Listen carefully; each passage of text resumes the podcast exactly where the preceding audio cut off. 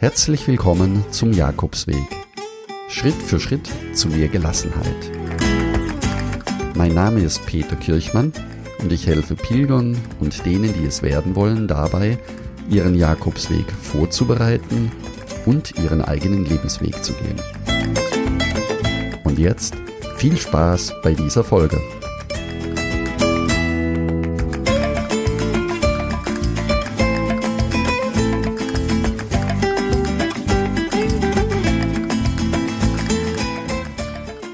Hast du auch schon einmal davon geträumt, deinem hektischen Alltag zu entfliehen und einen inneren Drang verspürt, einfach loszulaufen? Einfach einmal alles hinter sich zu lassen, keine Verpflichtungen haben, reduziert leben und die Einfachheit genießen, ganz bei sich sein. Das ist die Magie des Jakobsweges. Und das macht den Jakobsweg zu etwas ganz Besonderem. Denn dort ist genau das erlebbar. Und jeder, der den Weg läuft, kann die Magie des Weges auch erleben. Auf seine eigene, individuelle Art. Dies kann ein Ort sein, ein Gefühl, ein Moment oder die Begegnung mit Menschen. Für die Magie des Weges gibt es so unterschiedliche Erlebnisse, wie es unterschiedliche Gründe gibt, den Jakobsweg zu laufen. Bei einigen ist es die Sehnsucht nach Abenteuer, warum der Jakobsweg immer wieder in Gedanken auftaucht. Und bei anderen ist es der Traum vom hektischen Alltag zu entfliehen und einem inneren Drang zu folgen, einfach loszulaufen, einfach alles hinter sich zu lassen. Vielleicht ist es aber auch so etwas wie eine Ursehnsucht des Menschen nach fernen Ländern, nach Abenteuer und der Suche nach verborgenen Geheimnissen. Der Wunsch, dem Alltag zu entfliehen und einzutauchen in eine eigene Welt, umgeben von der Natur, der Ruhe und auch Begegnungen mit Menschen. Ich persönlich glaube fest daran, dass der Camino für jeden immer das bereithält, was er braucht. Nicht unbedingt das, was man möchte, aber immer das, was man braucht. Und manchmal sieht man es nicht immer. Vielleicht ist das im richtigen Leben, im Alltag genauso. Mein Lieblingsschriftsteller Paulo Coelho sagt dazu, sei immer bereit für ein Wunder, auch wenn du von Schmerzen oder Müdigkeit geplagt bist. Lächle, während du gehst. Und vergiss nie, dass Wunder möglich sind, weil wir an Wunder glauben. Es gibt so viele unterschiedliche Gründe, den Jakobsweg zu laufen. Ich traf Menschen aus der ganzen Welt, die aus den unterschiedlichsten Gründen losgelaufen sind. Einige, weil sie eine religiöse Pilgerreise unternehmen oder sich selbst besser kennenlernen wollten. Andere, um den Verlust eines geliebten Menschen zu betrauern oder sich selbst von einem Leiden erlösen zu wollen. Einige, weil sie sich dem Ende eines persönlichen Übergangs in ihrem Leben näherten und ein Ritual durchführen wollten, das ihnen ein Gefühl der Vollendung geben würde. Wieder andere kamen einfach, um die körperliche Herausforderung zu genießen, 800 Kilometer in Spanien zu wandern. Was auch immer der Grund ist, im Verlaufe des Weges entsteht eine einzigartige Gemeinschaft, die den Camino zu einem unvergesslichen Erlebnis macht. Die Magie des Weges hat das Potenzial, die Seele eines jeden einzelnen Pilgers zu berühren. Für mich selbst ist die Magie des Weges auch, dass dieser Pilgerweg schon vor über tausend Jahren entstanden ist und seither Millionen von Menschen diesen Weg gegangen sind. Alle besuchen die gleichen Orte, sehen die gleichen Gebäude, und man müsste schon völlig teilnahmslos sein, wenn ein das nicht als Pilger berühren würde. Auch nachdem du wieder zu Hause angekommen bist, hast du die Chance, den Camino zu Hause weiterleben zu lassen. Die Offenheit unterschiedlichster Menschen gegenüber, die Hilfsbereitschaft der Menschen, deren Wege sich kreuzen, die Rücksichtnahme, Aufmerksamkeit und die Gabe, sich über Kleinigkeiten zu freuen.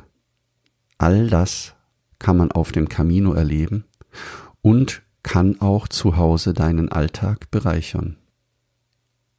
Die Magie des Jakobsweges hatte mich ganz sanft in seinen Bann gezogen. Als ich zurückkam, war ich ein anderer Mensch geworden, ohne dass ich es zunächst bemerkte. Bei der Ankunft in Santiago war ich so stolz darauf, es geschafft zu haben. Der Weg gab und gibt mir eine ungeheure Kraft in meinem Alltag. Eine Pilgerin hat hierfür treffende Worte gefunden. Jetzt, da ich den Weg geschafft habe, weiß ich, dass ich in meinem Leben alles erreichen kann. Für mich persönlich war Santiago de Compostela nicht das Ziel aller Ziele. Das Ziel ist der Weg und er ist nicht in Santiago zu Ende. Im Gegenteil. Für mich persönlich beginnt der Weg, nachdem wir wieder zu Hause sind. Er geht weiter in uns, in den Erfahrungen, die wir gemacht haben und in den Freundschaften, die wir geschlossen haben. Ich hatte einen für mich magischen Abend auf dem Camino erlebt. Es war ein Zusammentreffen von sechs Pilgern in San Juan de Ortega, als Pfarrer Maria Alonso noch lebte.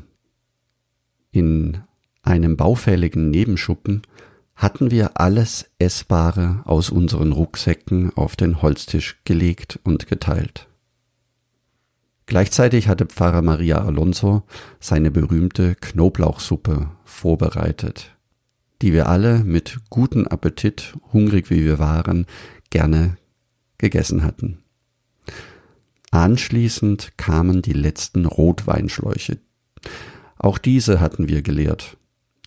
Und so wurde es ein Abend, der nicht aufhören wollte.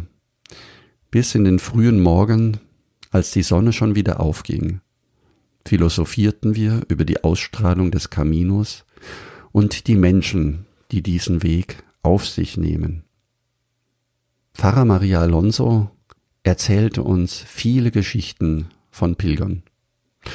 Und manchmal war es nicht ganz klar, ob diese Geschichten der Pilger auch tatsächlich stattfanden, weil sie sich so unglaublich anhörten. Er erzählte von einem deutschen Pilger, der im Regen und Sturm unbedingt den Weg nach San Juan de, nach San Juan de Ortega zu Fuß laufen wollte. Pilger, die ihn überholten und im Kloster San Juan ankamen, waren besorgt und hatten dem Pfarrer gebeten, den Pilger hatten dem Pfarrer gebeten, den deutschen Pilger mit seinem Auto abzuholen, ob das möglich wäre. Maria Alonso sagte natürlich, das macht er, fuhr los und fand den älteren Pilger auch völlig erschöpft, wie er den Weg durch den hohen Matsch lief. Aber er konnte ihn nicht dazu bewegen, in das Auto einzusteigen. Er wollte diesen Weg zu Fuß laufen bis zum Kloster. Pfarrer Maria Alonso blieb also nichts anderes übrig, als zu warten. Und er fuhr diesem Pilger bis zum Kloster hinterher. Er sagte nur, tja, so sind die störrischen deutschen Pilger. Ich hatte mich nicht angesprochen gefühlt, denn ich wäre mit Sicherheit in sein Auto eingestiegen oder hätte zumindest sein Vesper, das er dem Pilger ebenfalls mitgebracht hatte, angenommen. Nachdem er so viele Geschichten erzählt hatte, habe ich ihn gefragt, ob er denn den Weg selbst auch schon gelaufen sei. 800 Kilometer von der französischen Grenze nach Santiago. Und er gab mir folgende Antwort. Es gibt zwei Möglichkeiten, den Jakobsweg zu laufen. Die erste, den Weg zu gehen. Die zweite, denen, die den Weg gehen wollen, zu helfen, dass sie ihren Weg gehen können. Das war eine wunderbare Antwort von ihm, und sie ist mir bis heute im Gedächtnis geblieben. Er sagte auch, der Weg existiert nicht, der Weg sind wir, jeder einzelne von uns mit seinen eigenen Erfahrungen. Dieser Satz hat mich tief berührt und begegnet mir immer wieder. Der Weg existiert nicht.